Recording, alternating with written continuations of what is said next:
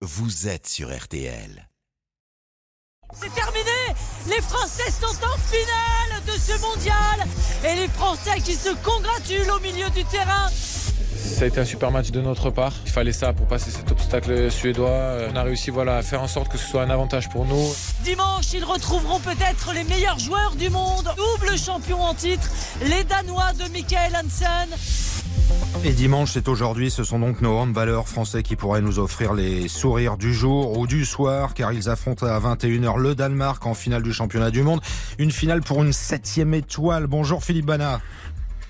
Bonjour les amis. Merci à vous d'être en direct connecté depuis Stockholm en Suède, président de la Fédération française du sport collectif tricolore le plus titré. Ils sont là, nos bleus Philippe Bana. Ils sont au rendez-vous un an et demi après leur sacre aux Jeux Olympiques. Quelle équipe une nouvelle fois hein? Ouais, une, espèce d'immortalité comme ça qui fait que malgré cette domination dans les championnats du monde des Danois, il y a cette espèce de rage de jamais redescendre de l'endroit où on est monté il y a une petite trentaine d'années, de, que chaque médaille est une bataille nouvelle, que euh, même malgré les absents, malgré les blessés, malgré les difficultés, ben euh, on, on est toujours là. Il y a quelque chose de fantastique dans ce diesel du temps du handball.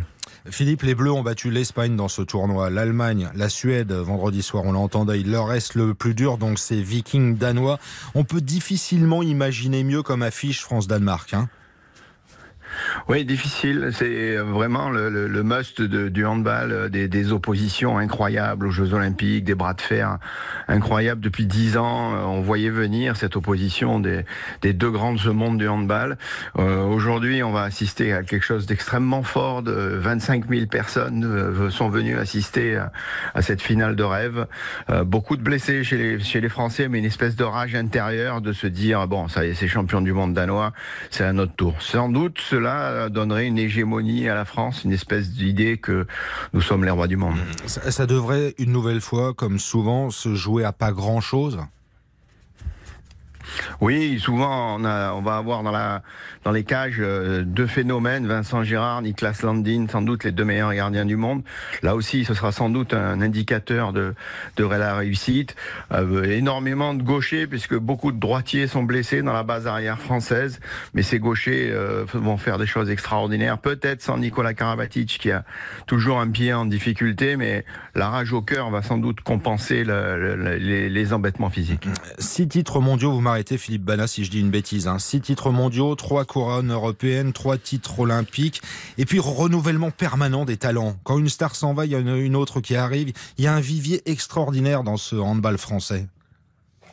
Ouais, une espèce d'usine à champions qui est fabriquée, euh, qui va jusque dans l'outre-mer, en océan Pacifique, dans, dans les Caraïbes, dans, dans l'océan Indien, la Réunion. Il y a là euh, 45 pôles espoirs. Derrière, il y a une vingtaine de centres de formation des clubs professionnels, une soixantaine de jours par an pour toutes les équipes de France qui se fabriquent dès l'âge de 15 ans. Une formidable usine à champions, oui, extraordinaire. Puis cette équipe de France, elle est constituée de trois parties les rookies qui viennent d'arriver, les, les, les, middle class qui sont au, au, milieu déjà expérimentés en Champions League, et puis les tauliers comme Nicolas Karabatic. Et se renouvellent comme ça, par tiers. Absolument, Nicolas Karabatic serait quand même un, un, beau cadeau pour lui dire au revoir. Hein. C'est un peu le Zidane du handball, un beau cadeau pour un, ce titre de champion du monde s'il si, si s'arrête là-dessus. Hein.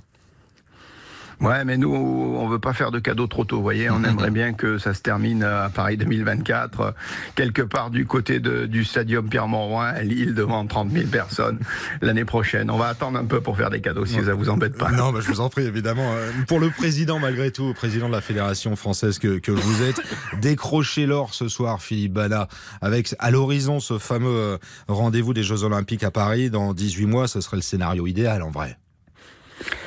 Oui, parce que tu marques ton territoire, parce que les gens savent que derrière tu vas jouer chez toi. Ces grandes équipes savent que euh, quand tu fais des choses comme ça, euh, euh, tu, tu, deviens un petit peu le taulier, qu'il y a une espèce de lutte psychologique qui fait qu'à ce moment-là, on s'imposerait comme ceux qui dominent le monde. Ouais, il y aurait une espèce de marque imprimée avant les Jeux Olympiques de Paris 2024. Quelle vitrine en tous les cas pour ce sport collectif en quête d'une septième étoile. Le foot n'en a que deux, hein, je le rappelle à tout le monde. Le rugby n'a jamais été champion du monde, pas plus que le basket. Euh, on n'a plus gagné un grand chelem de tennis depuis 40 ans. C'est quoi la recette magique du handball? Oh, l'humain, l'humain, des coachs d'exception, euh, l'idée que chez nous, dès qu'il y a un euro, on va le mettre dans le sport, dans la formation, dans l'éducation. Tout ça, c'est un petit peu l'idée que pour nous, nos athlètes, nos équipes, c'est quelque chose qui doit être primordial pour nous. On, on, l'a au fond du cœur, et ça, c'est ce qui fait un petit peu la différence. Vous trouvez que le handball français a la reconnaissance qu'il mérite aujourd'hui? Ce soir, on aura la chance d'avoir ce, cette finale à la fois sur euh, toutes les radios, sur euh, Bein Sport, euh, sur TF1, donc c'est quelque chose de très fort. Après, oui, celui qui veut s'investir dans un sport de performance durable, qui gagne tout souvent, c'est une bonne idée, oui, parce que franchement, en garçon, en fille, il y a quelque chose de très fort.